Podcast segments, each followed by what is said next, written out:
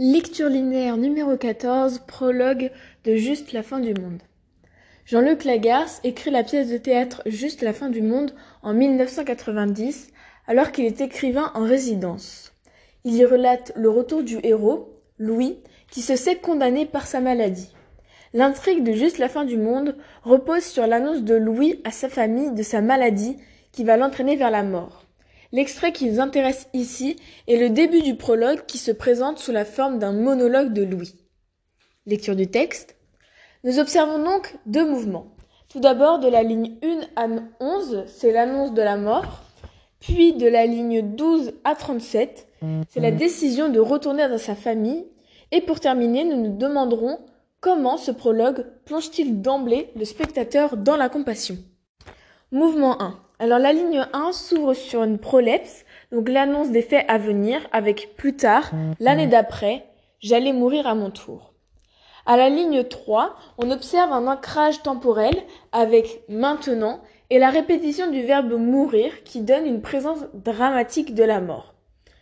De plus, la ligne 4 fait une reprise anaphorique, l'année d'après, qui rappelle l'action du destin et la fatalité de la pièce à l'image de la maladie. La ligne 1, 2 et 3 euh, comprend le champ lexical du temps et donc représente l'implacabilité d'un temps dévorateur. À la ligne 5, on représente l'immobilité. Louis est dans une antichambre et la mort le gagne par immobilité. Ça donne une ambiance un peu funeste avec j'attendais ne rien faire. On a aussi du coup le champ lexical de la négation et un personnage négatif qui se tient dans un monde clos. Pour terminer sur ce mouvement, il y a la ligne 10 et 11 où le temps est vu comme un ennemi avec le danger externe, violent ou ennemi. Passons maintenant au mouvement 2. De la ligne 12 et 15, on a la répétition de malgré tout, qui montre un retournement de situation. Louis décide de mener son combat contre la mort et la maladie en retournant dans sa famille. La ligne 14 euh, contient un terme épique, risque, qui signe à l'épopée, mais n'oublie pas sa fatalité. Sans, sans espoir jamais de survivre, il se sait condamné.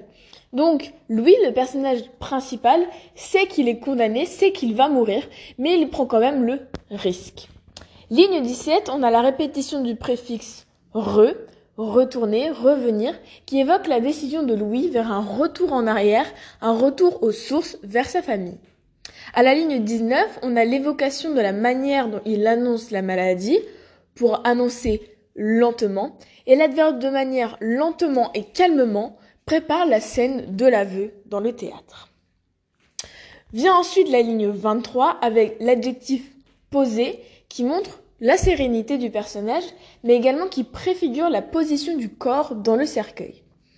Lignes 24 et 25, on observe le champ lexical de la parole avec annoncé, dupé, messager. Et d'ailleurs, messager rappelle la figure des cœurs chez Sophocle et renvoie à la tragédie. Lignes 26 et 28, on observe une scène d'exposition qui représente le personnage et l'intrigue de la pièce. On observe ensuite ligne 30, les champs lexicales de la volonté, voulu, donc le combat de Louis est de rester maître du destin et fait preuve de stoïcisme, donc il reste stoïque. Pour terminer sur ce mouvement, on a la ligne 29 et 30 avec les champs lexicales de l'illusion, avec paraître, peut-être, illusion, etc., qui contrecarrent la volonté de Louis, puisqu'il sait que son combat est perdu d'avance. Pour conclure, dès lors, dans ce prologue, Louis annonce au spectateur au lecteur sa mort prochaine ainsi que sa volonté de revoir sa famille qu'il a quittée pendant plus de dix ans. Il nous plonge donc dans un univers tragique dans lequel la mort le gagnera.